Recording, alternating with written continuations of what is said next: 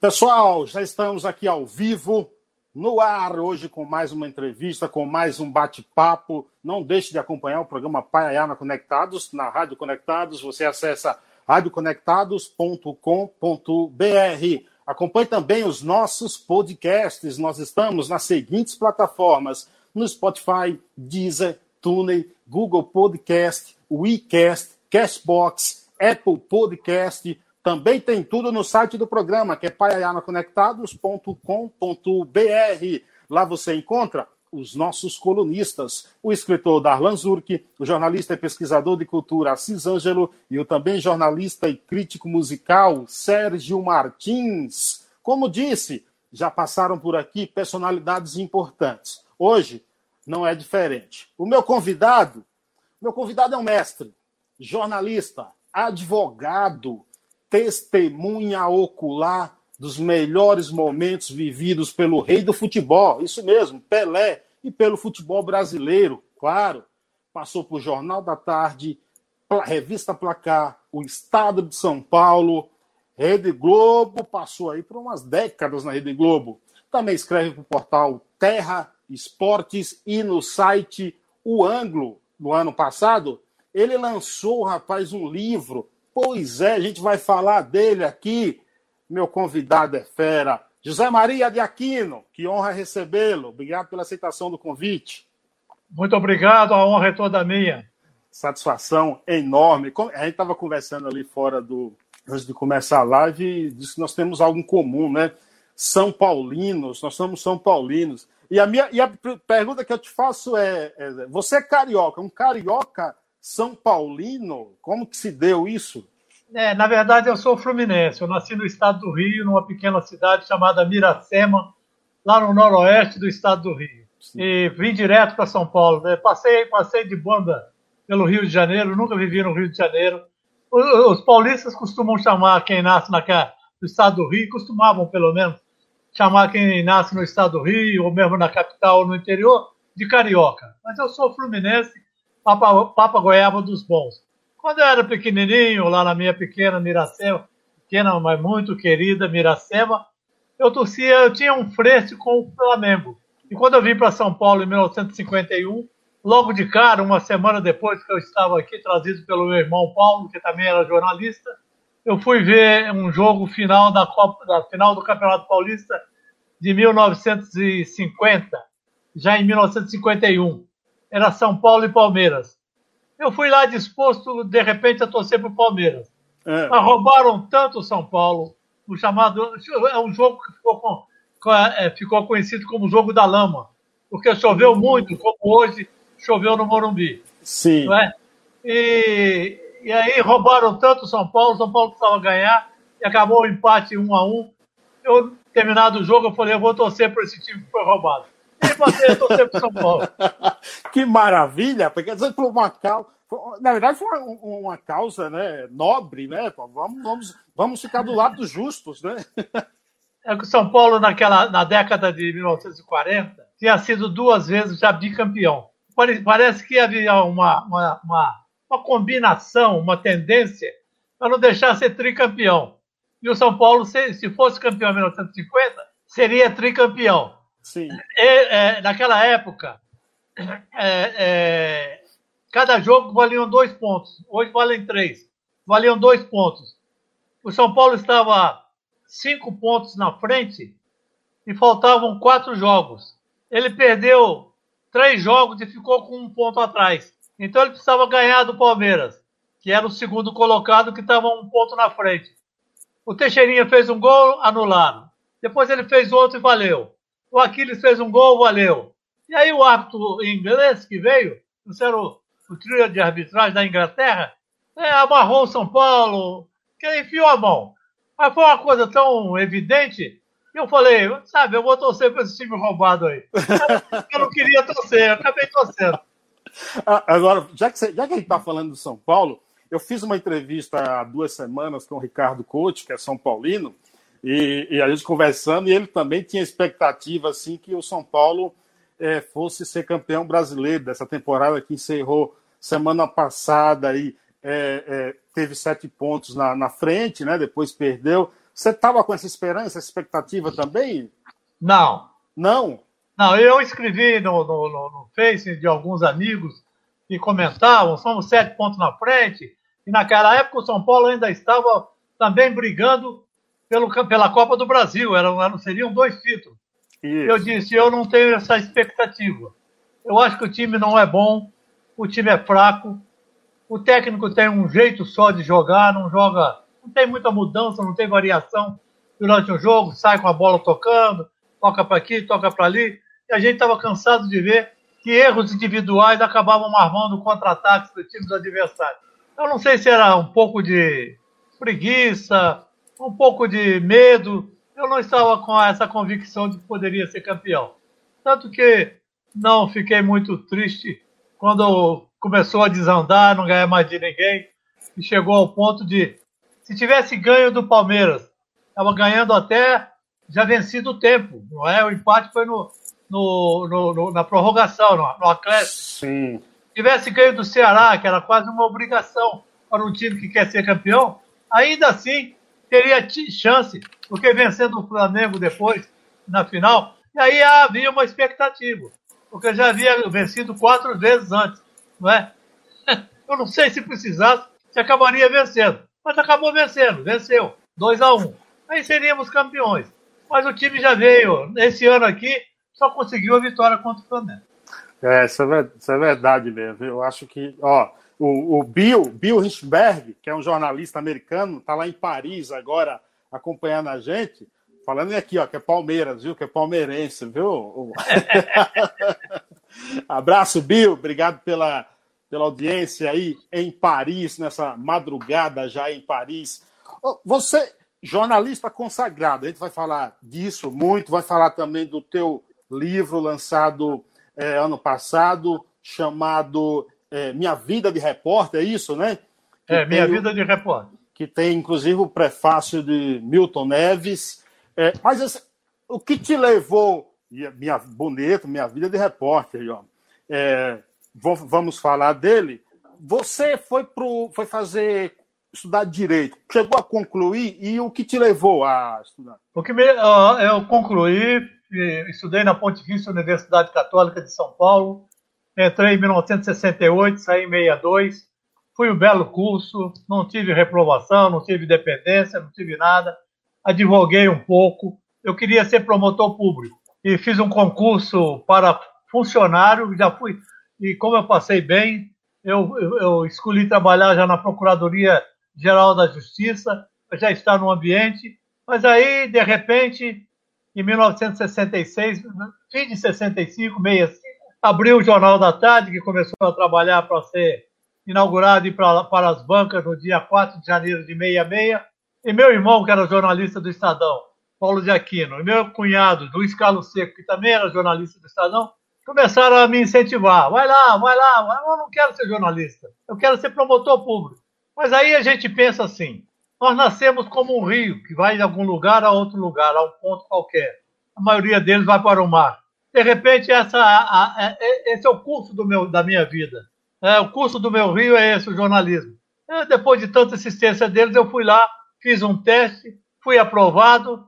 Aí o Tom Gomes Pinto, que é um grande amigo, era o editor-chefe do esporte do Jornal da Tarde na época, né? perguntou como eu me chamava, eu disse meu nome. Ele mostrou assim uma certa preocupação, né? e depois foi, foi, foi confirmado ele não estava muito afim de me contratar, ou pelo menos alguém, e aí depois ele contou, e alguém disse para ele, cuidado, estar Zé Maria, que é irmão do Paulo, do Paulo de Aquino, o Paulo de Aquino é meio encrenqueiro, ele não era encrenqueiro, ele só não levava desaforo para casa. E aí ofereceu um salário que era menor do que eu ganhava até. Mas eu aceitei. Já aí foi uma questão de desaforo. Não, eu aceito. Devo ganhar menos. É? Eu não, eu não queria ser, mas por aquela situação eu aceitei. E foi o meu curso de vida. Foi o meu curso, o rio da minha vida. É? Eu gostei do jornal. Acabei advogando e fazendo jornalismo. Depois fui pegando gosto pelo jornalismo. Fui abandonando a carreira de advogado. E me abracei e não me, me sinto muito bem realizado. Você, você já entra para a área do esporte, já vai trabalhar como jornalista na área de esporte? Então, o jornal foi para a banca em 1966. Naquela época, ah, havia um governo militar, não é? Que muitos chamam de governo de, de, de, ditadura, outros chamam de governo militar, cada um escolhe o jeito que quer falar, não é? Eu não obrigo ninguém a falar uma coisa ou outra, e nem, nem insinuo, não é? Então, não era muito comum você ir trabalhar na área de política, por exemplo, que havia censura. Não é? no, na, na, redação do jornal existiam os censores. Toda notícia sobre política primeiro passava pela mão dos censores. E nem me chamaram também para isso. Eu já fui, como meu irmão fazia esporte, meu cunhado também, eu já fui direto para, para o esporte, que era mais prático. Dava até para a gente, às vezes, criticar um presidente, criticar um diretor, como o, pessoal de, de, da política gostaria de criticar o presidente da República, mas não podia. Né? Você podia criticar é, um diretor de futebol ou o presidente de um clube. Valia a pena. Era mais livre, né? Era mais livre. É, o Jornal da Tarde, né, que acabou, não existe mais, é, sente uma certa saudade hoje, quando você também ouve, ouve, ouviu a notícia do fim do jornal, sentiu-se assim, de certa forma, lamentou, ficou triste pelo fato? A gente lamenta o fechamento de todo e qualquer jornal, não é? Não só do, do, Jornal da Tarde, onde eu trabalhei por quatro anos. Eu entrei em 66, fim de 65, fiquei até fim de 69, quando eu fui para a editora Abril na revista Placar.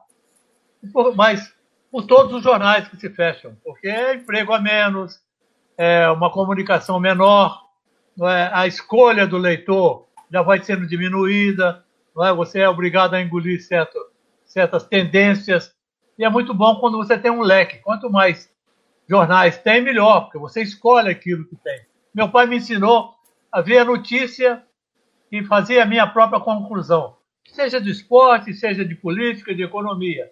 Eu não sou economista, mas prefiro olhar e analisar. Eu não sou político, mas eu prefiro ler a notícia e fazer a minha própria análise. Então, eu, naturalmente, que lamentei muito o fechamento da última hora, do Correio Paulistano, do Correio da Manhã no Rio de Janeiro, do Jornal do Brasil no Rio de Janeiro, de tantos jornais que fecharam. E especialmente do Jornal da Tarde, que foi a minha primeira casa. E era uma sensação muito grande de trabalhar no Jornal da Tarde, sabe por quê? Sim. Porque ele chamava o Jornal da Tarde ia para a banca na tarde mesmo, não era só o nome. Era literalmente, né? Literalmente o Jornal da Tarde. A gente, a gente, todos nós fechávamos o jornal, eu era apenas uma minhoca no meio de cobras como Tom Gambit Pinto, Mino Carta, Ulisses Alves de Souza, Murilo Felisberto, não é? Luciano, du... Luciano Ornelas, Miguel Jorge. Então, esses cobras que trabalhavam no Jornal da Tarde faziam o jornal que fechava a uma hora da tarde ia para a banca, chegava na banca às três horas. Então havia a possibilidade a, a, de você dar uma notícia fresquinha, não é? Você colhia uma, uma, informação pela manhã e à tarde ela estava nas bancas. Quando os jornais matutinos, você passa a noite inteira a elaborar uma notícia que chega no dia seguinte, já muitas dificilmente com, a, com o sabor de furo, de primeira mão, porque tem rádio, tem televisão, tudo mais para dar. E isso acontecia muito no Jornal da Tarde. Não é? A chegada do Garrincha, por exemplo, foi dada em primeira mão, logo nos primeiros dias do, do jornal. Não é? A estreia do Garrincha, dada por mim, por exemplo, ou por acaso, não por acaso, porque eu estava lá para trabalhar, não é? foi dada em primeira mão. O jornal Estado de São Paulo noticiava, naquele dia, que o Garrincha esperaria, iria esperar mais 30 dias ele veio muito lesionado do Botafogo, do Rio para cá, e no Corinthians. E demorava a, a estrear, já estava mais, quase um mês ou mais de mês para estrear e não acontecia, porque ele estava tentando se recuperar.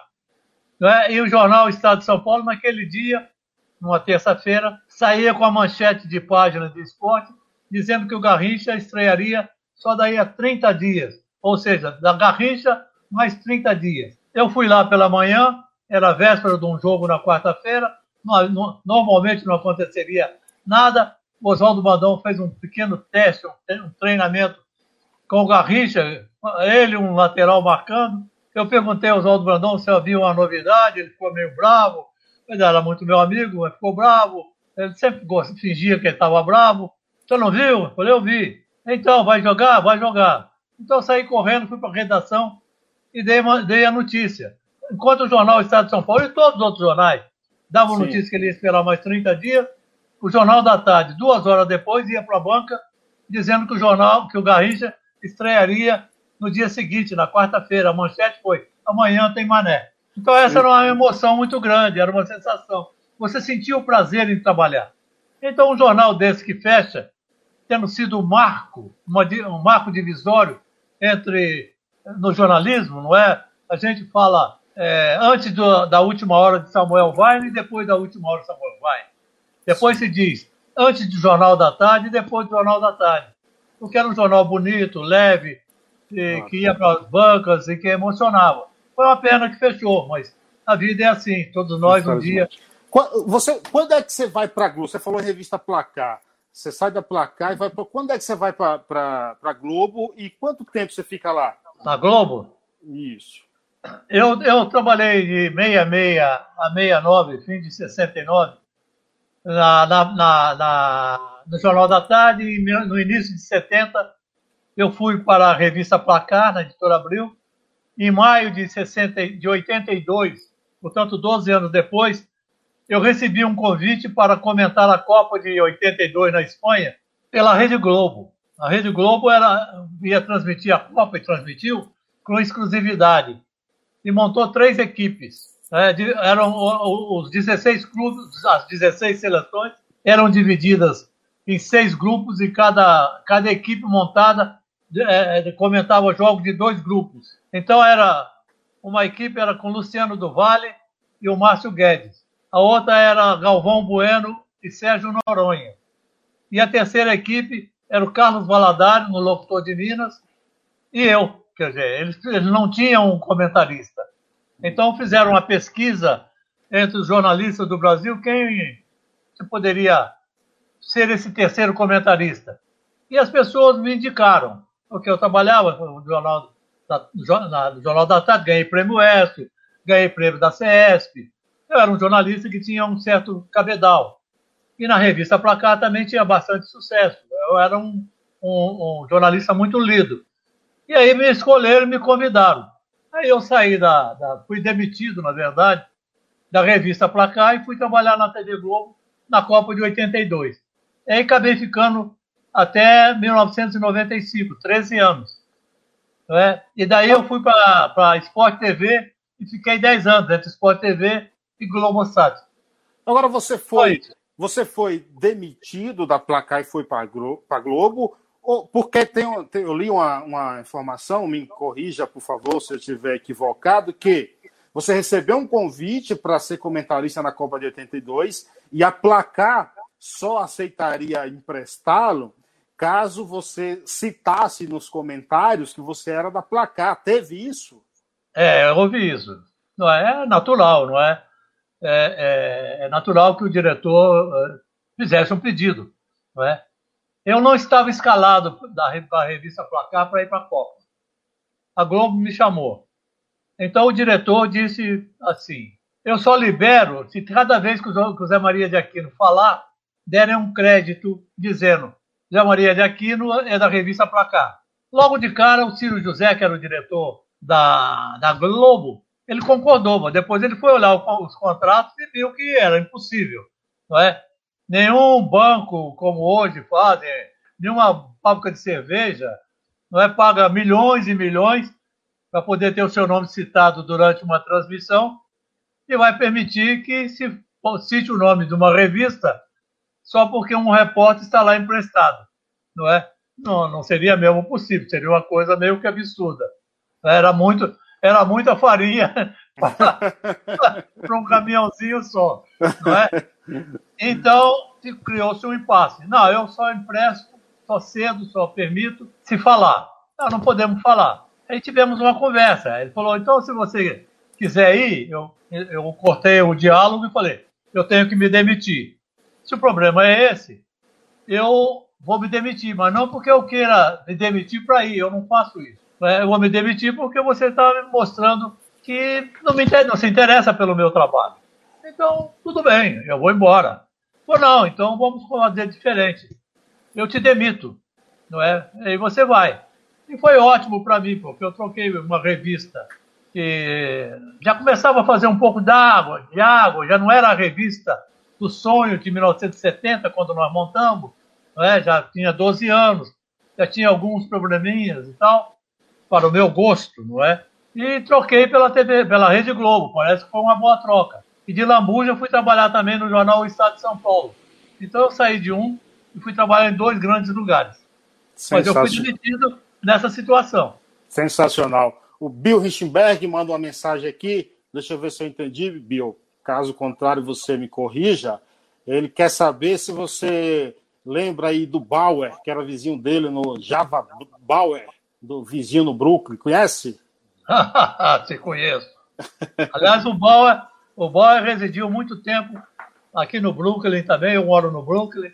Ele residia numa bela casa na rua Nova York. José Carlos Bauer. Sim, eu me lembro dele. Não, é? e tem uma, não sei se ele está falando isso por uma passagem que eu tive com o José Carlos Bauer. Conte-nos. Hein? Conte-nos. Eu vou contar. É, eu trabalhava na, na, já na, na, na, TV Globo, e um dia eu saí assim na Praça Marechal Deodoro, que a, TV Globo naquela época era na Praça Marechal Deodoro, e dei de cara entrando no metrô com o Zé Carlos Bauer, numa situação meio, meio delicada, estava meio cabisbaixo, é, não estava numa situação financeira boa. Eu dei meu alô, alô, bom, tudo bem? Ah, tudo bem, você, Zé Maria? Tudo bem. Falei, você está por aqui, perdido por aqui? Ele disse, não, toda segunda-feira eu venho aqui na Barra Funda, porque eu tenho um amigo que tem uma oficina mecânica, uma coisa assim, e faz um churrasquinho. E aí dá para comer uma carninha. É uma coisa para fazer chorar, não é? Porque dá para comer uma carninha significa dizer, eu não tenho comido muita carne, não é? Eu falei, irmão, você tá, parece que está meio situação, não estou gostando. Ele falou, é, eu não tenho um frango para comer no Natal. Foi bem claro. Eu falei, não, você me dá a sua, sua conta bancária que você vai comer o frango no Natal. Falei, mas minha frango, conta bancária não tem saldo. Eu vou colocar um saldo lá. Vou conversar com amigos são paulinos e nós vamos colocar um saldo para você comer um frango. Eu não conversei com ninguém, porque você conversa com uma pessoa, ela fala, ah, não tenho nada a ver com isso. Não. Então, o que você quer fazer? As coisas, faça você. Não fique contando muito com os outros. E eu coloquei. Passados uns dias, ele oh, agradeceu e tal, não sei o quê. Aquela, aquela grana acabou era natural. e aí eu coloquei outra vez. Numa terceira não adiantava, não, não, não, é, não seria a solução. Falei, bom, vamos fazer o seguinte, eu vou ver se eu arranjo um trabalho para você lá no São Paulo. O Gino trabalha lá, o Pô é técnico, foi técnico. O Gino é o prefeito do, do Morumbi, né? Eu vou falar com o pessoal. E fui lá e falei com o Fernando Casal de Rei, que era o presidente. Falei, precisa arranjar assim, assim, ah, você sabe que ele tem um probleminha com São Paulo, ele saiu daqui, não estava numa. É, meio que brigado. Falei, não tem mais nada a ver uma coisa com outra. Ele está numa situação complicada e tal, não sei o que. Ele falou, deixa comigo que eu vou ver. E demorou. Eu falei uma vez, duas vezes e nada. Aí faleceu José, José Poi. Teve uma missa de sétimo dia na igreja de Nossa Senhora do Brasil, ali na, na Avenida Brasil. Sim. E foi, eu fui lá. E estavam lá todo pessoal da Alta do São Paulo, Galvão, o Galvão, Nunes Galvão, que é, tinha sido presidente, Carlos Caboclo, que é o pai do, do presidente da CBF, Zé, Zé, Zé da Lora, e estava aquele pessoal todo. Aí estava o Fernando Casal de Rey, que era o presidente na, na, naquele momento. E num canto eu vi que estava o Bauer, com aquela mesma roupa, aquele mesmo casacão que eu havia encontrado com ele na Praça Marechal Deodoro, uma situação complicada. Eu chamei o Bob para perto de mim e falei para o grupo depois da missa, naturalmente. Vocês conhecem esse cidadão aqui? E nenhum deles conhecia. Eu falei, vocês não sabem, o senhor São Paulino, o senhor foi presidente, você é diretor, você é o presidente, não sabe quem é essa pessoa? Ah, eu falei, esse é o Zé Carlos Bauer. Não parece, não é? Mas é ele. E falei assim, Fernando Casal, você não precisa mais arranjar aquele emprego para ele nós já arranjamos um emprego para ele no Corinthians. Ele vai trabalhar com teleco na biblioteca do Corinthians. Não, isso não pode. Não, vai, já conseguimos. Já que você não conseguiu lá, ele vai trabalhar no Corinthians. Era mentira. Não é? Às vezes você vai mentir, contar uma mentirinha que logo depois vai ser desmentido, não faz mal a ninguém. Falou, não, não, me dá três dias que eu vou resolver isso aí. E estava lá o diretor de futebol, ele chamou o diretor de futebol e deu uma ordem para ele. E três dias depois, o Borges foi chamado para trabalhar no São Paulo. Que maravilha, maravilha, maravilha. São, são, são dessas boas atitudes que nós precisamos. Significava dizer o quê? Que ele tinha o INSS, tinha plano de saúde para ele e a família, a, mulher, a senhora dele, a mulher dele, vivia numa cadeira de rodas, tinha cesta básica e tinha um salário. Não era muito, muito grande, mas já estava ótimo para quem não estava com nada. Exatamente, exatamente. É, Minha Vida de Repórter, organização do jornalista Nelson Nunes, prefácio de Milton Neves. Qual editora?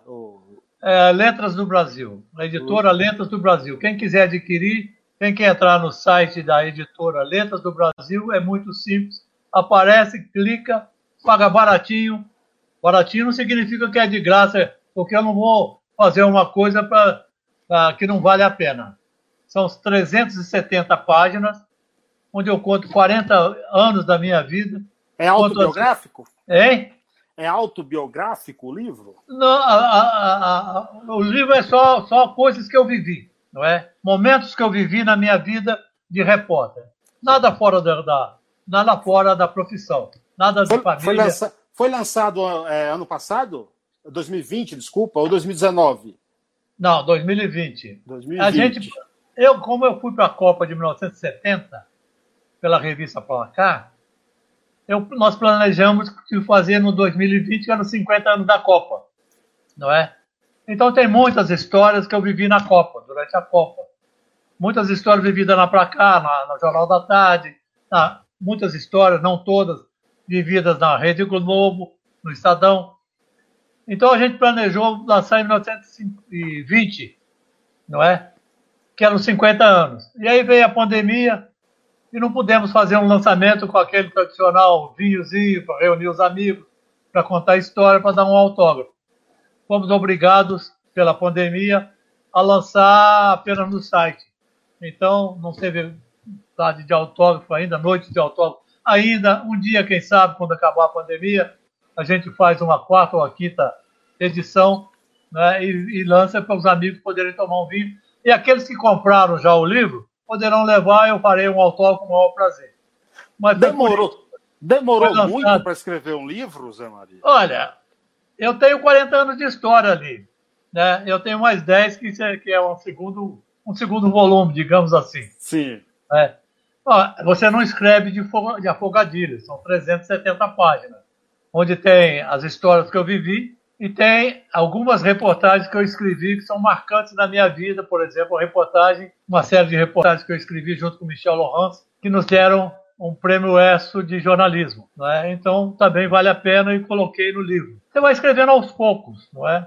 Eu trabalhava na, na, na Rede Globo, fazia meu trabalho, tinha um momento de folga em que eu ficava numa transição da turma da manhã para a turma da tarde, e eu sentava no computador e escrevendo, me lembrando das histórias, escrevendo. Cada história, cada momento, não é cada história apenas, mas cada momento que eu vivi, não é? eu dava um título e escrevia. Em determinado outro instante, eu lembrava de mais um momento, ia lá, colocava o título e escrevia. E acumulando, acumulando, acumulando. Me diz uma coisa, você falou que tem histórias aí. É você cobriu o casamento de Pelé. É uma das histórias também que está no livro? É uma das histórias que está no livro. E qual é a história que você considera assim, mais, é, digamos, fascinante? Não sem contar a história, senão as pessoas não, não vão comprar o livro. Esse... Não, pode, é. pode, pode, contar, mas são, 300, são 169 histórias. Momentos, eu não falo de história, falo de momentos. Então, se eu contar uma, duas, três, não vai perder o sabor, ao contrário, vai aguçar a curiosidade e aí as pessoas vão lá no site Letras do Brasil e podem comprar o livro para ver todas as histórias, não é? Uma, uma que eu sempre conto foi com o Bidulho Varela. Você sabe quem foi o Bidulho Varela? Claro, Mais ou menos. Carrasco Sim. de 50. É o Carrasco de 50. Aquele que ganhou do Brasil na Copa de 50 no Maracanã, calando o Maracanã. Dizem com 200 mil pessoas. Eu tinha idade para estar lá, mas não estava. É, porque todo mundo disse que estava lá. Eu fui. O, jogo, o jogo que, que, que crucificaram o Barbosa até o dia que ele morreu. Então, ele nunca deu entrevista a um jornalista brasileiro desde então. Muitos foram lá no Uruguai, em Montevideo, tentar entrevistá-lo. Ele dizia: Não falo para brasileiro, não é? Eu um dia tive que fazer um jogo da, da Libertadores do São Paulo contra o Independiente lá em Buenos Aires, mas tinha um jogo na terça-feira, um dia antes, é, em Montevideo, que era nacional, e Penharol, e eu quis ver. Naquela época se viajava com tranquilidade e facilmente. E eu pedi então que a passagem me levasse para Montevideo. Eu cheguei lá, liguei para um amigo, perguntei onde ele estava, ele me disse que eu podia encontrá-lo no Cruz Jackson, no Parque, Baldonado, em Montevideo, e eu peguei o táxi e fui para lá. Cheguei lá umas sete e meia, oito horas. Ele estava jogando bote. Os amigos dele perguntaram: o que, o senhor deseja? O que, que você deseja, garoto? Eu era um garoto na época. Eu queria falar com o senhor Bidulho. Ele falou: você vai perder seu tempo. Ele não fala com brasileiro. Eu falei: eu sou jornalista brasileiro. Ele não fala com jornalista brasileiro. Mas disseram: negro. No Uruguai se chama um cara que é negro de negro e ninguém se ofende. Não existe é, esse preconceito, não é? Negro, ele olhou, falou: esse aqui é um jornalista brasileiro que quer falar com você. Ele baixou a cabeça e continuou jogando bote. Eu fiquei ali, cruzei os braços, fiquei ali. Eles me disseram: vai embora, você não vai conseguir falar com ele. Eu não tenho nada a fazer. E fiquei ali. Era oito, oito e pouco. Quando eram as dez e pouco, quase duas horas, mais ou mais de duas horas, ele deve ter pensado: esse cara é um chato. O que, ele quer? Ele parou de jogar e chegou na minha direção e falou: O que, que você deseja? Eu falei: Eu gostaria de falar com o senhor. Ele parou, me olhou, me olhou, me olhou um minuto e falou: O que, que você bebe? Eu falei: Eu bebo cerveja. Ele falou: Eu bebo uísque, vamos sentar. E conversamos duas ou três ou quatro horas. Caramba! É, eu o, senti cara uma... o cara que não dava entrevista falou esse tempo todo. Não, mas aí conversamos de tudo, da vida, da, da Copa de 50. É... E aí, quando só paramos lá para uma e meia, um e tanto da madrugada, quando ele começou a falar mal do governo. E os amigos disseram, moço, o senhor já teve sorte, ele nunca falou com o brasileiro. Vai embora, porque ele agora está falando mal do governo, ele aqui é respeitado, mas o senhor não é conhecido. eu falei, está na hora de ir embora, até porque eu estava com azia terrível. Estava tomando cerveja e não estava comendo nada. É, é, é, essa eu gosto. Quando você diz, é, quando você diz que essa é uma história, é, uma das histórias mais fascinantes, eu te, hoje jornalista, ganhou prêmios, prêmios ESSO, que é né, o, o, a maravilha ganhar um ESSO, e você, São Paulino, jornalista, com oportunidade de ir lá cobrir o jogo de São Paulo, pede para mudar a, a passagem. Eu te pergunto, a profissão de jornalista, ela é fascinante e ao mesmo tempo desafiadora? Ela é as duas coisas. Hoje, ela, o desafio é menor, porque em termos de viagem, por exemplo, já não se viaja tanto, é? principalmente na área de esporte. Antigamente, ah, na revista Pra Cá, o, o, diretor chegava e falava: Zé Maria, é, arruma a mala que depois de amanhã você vai para os Estados Unidos entrevistar o Tostão em Houston. Ô Zé Maria, arruma a mala que você vai em Portugal amanhã, depois de amanhã, na sexta-feira, para fazer os jogos da loteria esportiva. Ficar dois dias. Ou então ele chegava e dizia: arruma a mala e você vai a Moscou fazer um jogo para mostrar como é que está a seleção russa, que depois vai jogar com a, com a seleção brasileira. Isso tudo não estou falando de, de, orelhada. Todas as coisas que aconteceram. Hoje, nem a, nem a, nem a Rede Globo manda o, o narrador e comentarista para os estádios em jogos que, longe daqui. É, às vezes até o jogo em São Paulo ficam no estúdio. Vai um repórter. Né? A eliminatória hoje se faz da, da, da redação. Né? Repórter de, de jornal, de estado, faz tudo pela televisão. Então, essa, esse desafio de você pegar um passaporte e enfiar no bolso e saber, não saber o que você vai encontrar lá fora, não existe mais. E esse tudo nós tivemos. Eu tive. E tudo isso está no livro. Quando você e, você passa, isso... e você passa muitos apertos, não é? Naturalmente. Eu vou contar mais uma, posso? Fica à vontade, rapaz. Aqui, quem é. manda você aqui, ó. Não, não. É, em 73, 73, eu fui mandado para Moscou, para fazer esse jogo da seleção russa, que depois o Brasil ia lá jogar. Eu fui na frente. Só que eu não tinha visto. Em 73, a cortina de ferro era fechada. Você não entrava lá sem visto, evidentemente. E nem eu falava, nem falo russo. Quer dizer, eu estaria lá até hoje no aeroporto esperando alguma coisa. quando, eu, quando eu cheguei em Frankfurt, na Alemanha, eu, o, o, o, funcionário falou: você não pode, eu não vou dar, não vou dar você colocar no avião, que você não vai descer lá. Você precisa ter visto. Eu, então, da minha cabeça, olhei no, no, no placar onde tinha lugar para ir, e eu tinha o, plano B, evidentemente.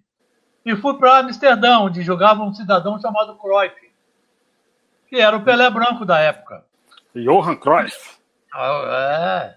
Onde tinha o Ajax, que ia disputar quatro, cinco dias depois a Copa dos Campeões contra a Juventus da Itália na, em Belgrado, que na época era Yugoslávia.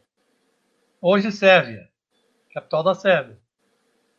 Então eu virei a mão e fui para Amsterdã. Fui entrevistar o Cruyff, que cobrava 1.500 dólares. Eu tinha que entrevistar de graça, evidentemente, porque eu não tinha esse dinheiro. Não é? E me entrevistei. É? É, é, e de lá eu fui para Belgrado. E em Belgrado eu não tinha visto de entrada também. Mas era tanta gente, uma confusão tão grande no aeroporto, e falaram, vai, vai embora, não, não, não perturba. Porque tinha 40 mil italianos para ver o jogo e tinha 15 mil holandeses no estádio Maracanã de Belgrado, né, do Estrela Vermelha. E, e aí eu pedi um hotel e só tinha um hotel para você dormir uma noite. Na noite seguinte já não tinha mais, porque estavam todos alugados para os torcedores italianos e, e, e holandeses. E aí me aconselharam um, um enxadrista é, iugoslavo que estava ali no hotel com, com um enxadrista argentino que também não tinha para onde ir, disse para mim: Olha, se eu fosse você, eu ia para sua embaixada. Porque você não vai encontrar lugar para ficar, você vai, morar, vai dormir na rua e não é bom dormir na rua. E eu fui para a embaixada. Eu fui para a embaixada. E não tinha mesmo hotel, lugar nenhum. A única coisa que me arranjaram Presta bem atenção no que eu vou contar. Foi para dormir numa casa de família. Até aí tudo bem. E tem que pagar, mais caro do que hotel. Tudo bem. Arranje uma casa de família que eu vou dormir. Eu vou pagar, me dá um recibo e eu apresento na editora. Na casa de família era um, era um casal de senhores bem idosos e um filho que era meio que era excepcional. Então eu disse, como é que eu vou fazer? Eles vão me dar uma chave para entrar na hora que eu chegar de madrugada? evidentemente que não iam me dar uma chave. Eu disse, eu vou bater na porta e vão abrir? Também não, porque é um casal de idosos, não vai chegar uma hora da madrugada e bater na porta para abrir. Então como é que eu vou entrar? Você sabe qual foi a solução? É. Vamos deixar. Isso quem, foi, quem arranjou foi o motorista da embaixada, que era iugoslavo, mas falava português. Ele, o que, que ele arranjou? Nós vamos deixar a janela da, do quarto, que dava para a rua, encostada. Quando você chegar, você empurra a janela e entra, pula de dentro para fora. Aliás, de, é, de fora para dentro. E às 5 horas da manhã, quando você for embora para ir para o aeroporto, você faça o inverso. Você pula de dentro para fora. Eu falei, aí já complica um pouco. É, mas é a única saída. Eu falei, e se a polícia me pegar? Ele disse, é melhor não pegar. Isso está no livro. São histórias contadas no livro. São momentos que eu vivi no livro. Sensacional. Isso aí eu posso contar, porque isso só leva a pessoa a comprar o livro. A comprar o livro para ler essa história na íntegra. Eu estou contando aqui rapidamente. Resumindo. Porque ela é, ela, ela, ela é estendida. Existem mais detalhes desse, desse motorista, que era um grande picareta. Né? é, porque há uma continuação. Claro, então, e isso é bom, é, deixa as pessoas, é, aguça as pessoas. É, então, esses momentos todos eu vivi. Hoje não se vive mais. Então, é, é um desafio, é gostoso, é adrenalina pura. Não é? O livro poderia ser chamado Adrenalina Pura. Mas eu quis colocar minha vida de repórter, porque tem muitas passagens muito interessantes. Qual é a análise que você faz em relação ao, ao texto jornalístico esportivo é, da época que você começou até ter os grandes dias aí, é, e hoje, mudou alguma coisa? Você percebe alguma. ou sente alguma falta de alguma coisa? Antigamente tinha bons jornalistas, grandes jornalistas, e tinha jornalistas que não eram grandes jornalistas. Assim como até hoje tem grandes advogados e advogados que não são grandes advogados. Né? Tem grandes médicos e tem médico que é carniceiro. Todo, toda profissão tem bons e tem, e tem os, os, os maus, os ruins. Hoje é a mesma coisa. Tem grandes jornalistas. Tem muito garoto saindo da faculdade que é uma competência, é uma capacidade, não é? Que, que mostram ser grande jornalista. A imprensa é que mudou um pouco, não é? O, o, o, o jornal. Que mudou? o que mudou? O jornal, o jornal, por que mudou? Porque veio a internet. Não é? Você hoje não, não, podia, pode, não pode pensar em escrever, fazer uma revista mais semanal, que saía na terça-feira com coisas novas, saborosas. Hoje a internet conta tudo, o, a, a televisão mostra tudo, não é? é tudo muito dinâmico. Antigamente você ia com, fazer uma reportagem para televisão, ia um cinegrafista, iam dois auxiliares. Hoje o próprio repórter vai, leva uma câmera. Leva o celular. Filma. Pois é, uma câmera do celular. Hoje ele filma, fala e manda, e manda direto. Não é? são, são raras as reportagens feitas com cinegrafistas. Então tudo isso mudou, perdeu o sabor, perdeu a, perdeu a adrenalina ou mudou, mudou o tipo de adrenalina. Que o repórter que vai fazer com, com o celular, ele vai também com uma descarga de adrenalina. Pode dar certo, pode não dar certo, né? mas antigamente era muito mais complicado. Você, você e, e alguns outros também, outro dia eu estava conversando sobre isso com o Elvídio Matos, é, é reconhecido como um jornalista esportivo. Grande mas, jornalista. E, e, gente boa demais também. Mas, acima de tudo, é um jornalista. Te incomoda é, ser chamado de jornalista esportivo? Eu não, não me incomodo, mas eu sempre digo, eu não sou jornalista esportivo. Porque não, não existe um, uma faculdade, eu não, não, não, eu não fiz faculdade, eu fiz a faculdade de Direito. Antigamente não era exigido diploma de jornalista para se trabalhar, não é? nem, nem diploma algum. Você sentava numa máquina de escrever daquela grandona, né? ou então num alerta, ou num Olivetti, e escrevia. E você tinha que saber português. Né? Eu sabia mais do que português, mas é, bastava saber português para fazer uma coisa decente. Né? E ainda tinha a revisão. É, é, é, mas não existe faculdade de jornalismo esportivo. Existe faculdade de jornalista. Aí você vai trabalhar na área do esporte, vai trabalhar na área de política, de economia, de cidade, de polícia, então, é jornalista esportivo. Não, eu sou um jornalista que trabalhei sempre na área de esporte. Me diz uma coisa, eu não vi o homem jogar. Eu comecei a acompanhar futebol, tenho 43 anos, mas comecei a acompanhar futebol da década de 90 para cá, porque eu vivia na roça e não tinha televisão. Portanto, não vi.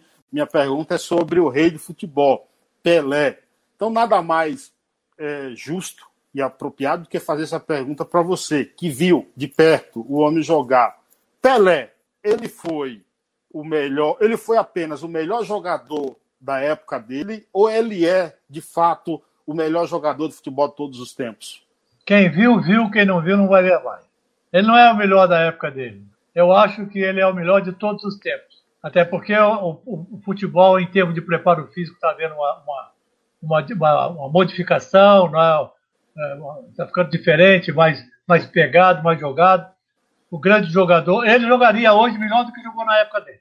Já para cortar a próxima pergunta né, que você vai fazer. Ah, jogaria hoje, jogaria melhor.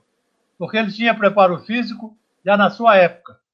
Você, eu, quando vejo os filmes dele, que passa toda hora, vem na internet, eu de vez em quando ainda vejo é, Pelé Eterno, que tem 483 gols por aí, não é? Eu às vezes anoto os gols que ele fez e mostrando que ele não parava nas faltas. Não é? Eu outro dia escrevi que se ele parasse para reclamar das faltas que ele sofria, 30 a 40% dos gols que ele marcou não seriam feitos, porque ele teria parado. E ele continuava, ele sofria a falta, ele continuava ele sofria falta e ia para cima do marcador. Não é? Jogava no vão das pernas, jogava, fazia tabela na canela das pernas do marcador e foi fazer 1.200 e tantos gols. Não é? ele não só foi o melhor, ele vai ser eternamente o melhor. Muitos vão chegar a, a, perto dele. Eu acho que hoje o, o Messi é o melhor jogador dele. É, é o melhor jogador dele. da atualidade. Se aproxima, se aproxima do Pelé? Não, não vai se aproximar, mas é o melhor jogador da atualidade. Então, hoje, na atualidade, ninguém é igual ao Messi. Ah, outro dia eu vi, o Zico foi melhor. O Zico foi, junto com o Zizinho, Zizinho o segundo maior jogador de todos os tempos no Brasil, para mim. Claro, tudo que eu falo é para mim. É? A gente não precisa falar, para mim é assim. Não, se eu estou falando é o que é para mim. Não é?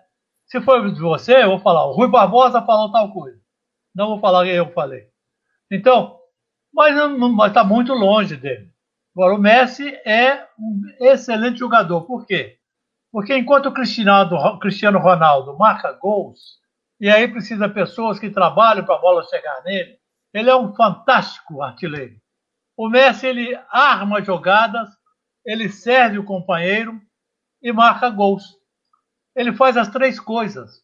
O Cristiano Ronaldo faz uma das coisas e faz muito bem. Faz com excelente, com excelente condição. Qual é a função? Marcar gols. Ele marca gols. Qual é a função do Messi? Armar jogada, servir companheiros e marcar gols. Ele faz as três coisas. Essa é a diferença dos dois. Né? O Ronaldo seria o Cristiano, mais do que o Cristiano Ronaldo é hoje. Mas teve as contusões dele e foi um centroavante fantástico. Mas não era um jogador de servir o companheiro. É? Ele era servido. Qual é a análise, então, que você faz é, em relação ao futebol daquela época? Porque a, a, até alguns comentam sobre o espaço que os jogadores tinham naquela época, um espaço hoje em função do jogador ter uma preparação física melhor, diminuiu-se o espaço para jogar futebol. Você vê assim? E o que você acha também da tecnologia, como vai inserido aí no futebol? O preparo físico hoje é melhor e é maior. Isso dá, dá condição de que muito jogador, perna de pau, sem nenhuma habilidade, por, por ganhar um bom preparo físico, jogue em times, times importantes até. Então ele marca o jogador, não marca a bola. Ele enfeia muito o, o futebol. Obriga o, o, time a ficar jogando bola de toques laterais, que é para onde a marcação é menor. Porque a marcação é feita da intermediária para trás, do meio de campo para trás. Todos os times esperam o adversário na sua intermediária. E aí ele permite que ele venha tocando bola. E aí o jogo de bola é normalmente para as laterais. Como antigamente poucos jogadores jogavam de forma lateral. O jogo era mais vertical, era na direção do gol. Porque o gol, até em inglês, é o objetivo. Não é? E gol é objetivo. Só uma vez na minha vida eu escrevi que gol era, foi detalhe. E foi. E era verdade, né? Aquela coisa. Mas uma vez. Fora disso, o gol não é um detalhe. É o objetivo. Né? É a tradução, inclusive, da palavra, da palavra em inglês. Né? Então, hoje, muito jogador que tem apenas preparo físico joga futebol, em detrimento a outros que têm um preparo físico menor. Né? É, é, é, e o futebol, então, ficou feio. Além disso, no Brasil, o Brasil tornou-se um grande exportador de jogadores. Não é? Com 17, 18, 19 anos, todos os jogadores que aparecem aqui na base já, já tem gente que está analisando tudo que ele faz. Se ele sabe cabecear, se ele sabe chutar, se ele chuta com a esquerda. Já tem gente analisando aqui e que vende a informação para times do exterior, ou para empresários, ou funcionários de empresários do exterior. Gosta então, do VAR? Você gosta é? do VAR? Gosta do VAR? Eu não gosto. Eu acho que o VAR, eu vou falar com todas as letras, porque não tem uma, uma maldade nenhuma, o seu programa é visto por adultos. O VAR é a camisinha do futebol. Ele interrompe o grito do gol, ele interrompe uma jogada, quando, quando ele interrompe a, a, emoção. Né? Você foi gol, gol de pênalti, você fica esperando se o cara não vai voltar por algum motivo. Ah, pô. Eu acho que o VAR atrapalha o futebol. Esses são muitos pequenos detalhes a vida, a vida não é tão pura assim. Não é? Tudo na vida tem pequenos erros. E é natural que, que os pequenos erros sejam cometidos pelos hábitos. Porque os VAR o VAR está cometendo pequenos erros. E aí é pior, porque ele tem 5, 10, 2, 3, 4, às vezes 5 minutos para analisar é. e acaba. Mas só aqui no Brasil que demora esse tempo, viu, Zé Maria? Pois é, pois é. Porque ele também, o, o árbitro hoje ele joga a responsabilidade para o VAR. Para não sofrer a crítica. Olha, eu, eu, acompanho às vezes o campeonato inglês e quando tem um lance de, do VAR, o juiz vai lá olhar, em 15 segundos ele já olhou e já voltou, já, já decidiu o jogo. Mas hoje o, o árbitro aqui ele joga a responsabilidade para o VAR. Qualquer lance ele. E aí o VAR fica com medo também e analisa para cá. Como são três ou quatro lá, eles ficam discutindo. Não, mas olha aqui, passa a risca para cá, passa a risca para lá. É. E aí acaba com o futebol. Eu acho que o VAR poderia ser usado apenas para o jogo violento. Para o jogo é, é, é, é, violento. Falta de cartão vermelho, por exemplo. A falta, por exemplo, cotoveladas, é, lá no meio do campo. Esse negócio de impedimento, ah, bico da chuteira. Eu já vi o, o Arnaldo César Coelho dizer, o bico da chuteira estava à frente.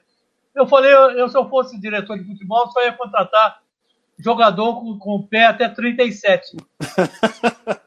Porque jogador com Marcelinho pé, Carioca. É. Jogador com pé com 43, 44 vai ficar com impedimento toda hora. Eu não gosto. Ô Zé, onde é que você estava naquele fatídico 7 a 1 E outra segunda pergunta. Voltaremos é, ainda a ser o melhor futebol do mundo? O 7 a 1 eu estava em casa. Eu não trabalhei naquela vez. Eu trabalhei na, na Copa de 1970, 2010 na África, pela, pela, pela, pelo canal Terra. Não é? Em 2014 eu não estava trabalhando. Eu até fui procurado, mas como era no Brasil, é tanta gente trabalhando que você fica dando cotovelada um no outro. E para trabalhar desse jeito, eu preferi ficar em casa. A minha mulher com a minha amigas, com amigas dela, estavam assistindo na parte terra da casa. Eu moro num sobrado. E eu estava na parte de cima, não é? E com 5 a, 5 a 1 ou 4 a 1 eu desliguei. Aí, de vez em quando, ela gritava lá de baixo: pode ligar outra vez, que marcou mais um. Eu não quero mais Não, não que eu estivesse torcendo tanto assim, porque eu acho que o futebol brasileiro precisa passar um pano limpo. Ele tem que perder Copas, tem que um dia ser, não ser. É coisa quase praticamente impossível entre 10 seleções, não ficar entre as cinco que vão para a Copa da América do Sul. Né? Mas seria salutar, eu penso assim, se um dia ficasse fora, para acabar com muitas mazelas que existem. Mas não é o caso do nosso programa. Esse, esse seria o caminho né, para a gente voltar, talvez, ao topo né, do futebol. É, é muito complicado por aquilo que eu disse. Né? O garoto sai muito jovem. Né? Se você tivesse no Santos mantido, puder, tivesse podido manter o Neymar por mais uns tempos, junto com o Ganso, você tem dois, três grandes jogadores, jogador mediano ele assimila, ele melhora, porque tem jogador bom junto com ele, não é? Ah, você, você anda com pessoas melhores que você, você, você melhora também. Então você conversa com uma pessoa que lê, você vai melhorar o seu diálogo, não é? o seu português, a sua fluência. Assim é o futebol. Mas, por exemplo, o São Paulo, né? Já vem, tem dois jogadores do São Paulo que estão jogando no Ajax, da Holanda. Dois com menos de 20 anos. Sim. Né? O último que foi foi o Anthony. Né? Nem chegou a fixar. Eu coloquei uma vez no, no, no, na, no Facebook, e o meu nome é Anthony. Mas pode me chamar de canhoteiro segundo. Né? Porque ele era bom jogador, ele é bom jogador. Sim, sim. Ele ia crescer, ele ia melhorar muito e vai melhorar lá. Né? O Vital Batalha, você é louco? Mas não, é só uma forma de dizer. Porque é tão difícil aparecer um jogador habilidoso, como era o, foi Canhoteiro, né? como foi Garrincha, né? que a gente tem que tentar lembrar deles, desses grandes jogadores do antigamente. Claro, né? claro. Mas uh, já foi embora.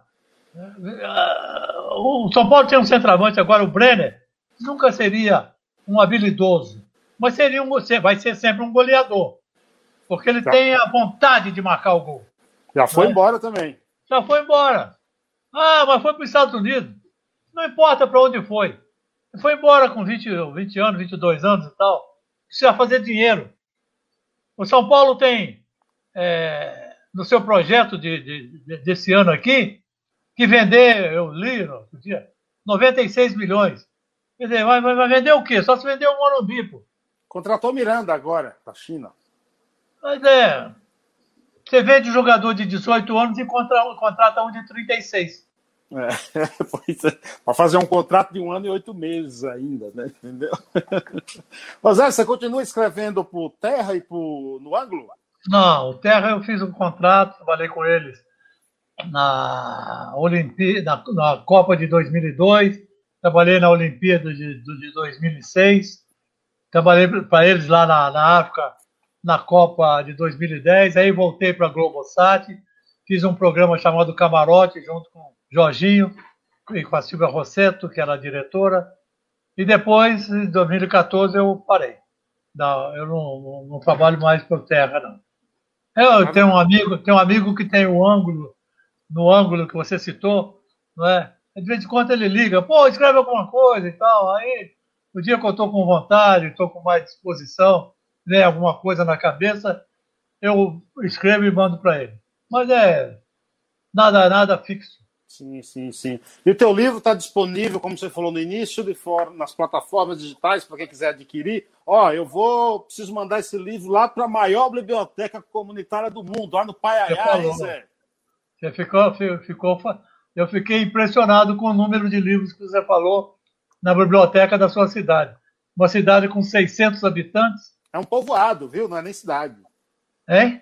Não é nem cidade, viu? É povoado. Pá. É, não, com esse número é um povoado. Menor do que isso, só um lugar onde o meu neto foi estudar nos Estados Unidos. Tinha 168 pessoas moram na cidade. E na cidade, falo... na cidade de perto, onde tem a escola, tinha, eram 3 mil, sendo que 1.200 eram alunos estrangeiros. Só essa cidade é menor do que a sua. Pai, é um povoado. É um povoado.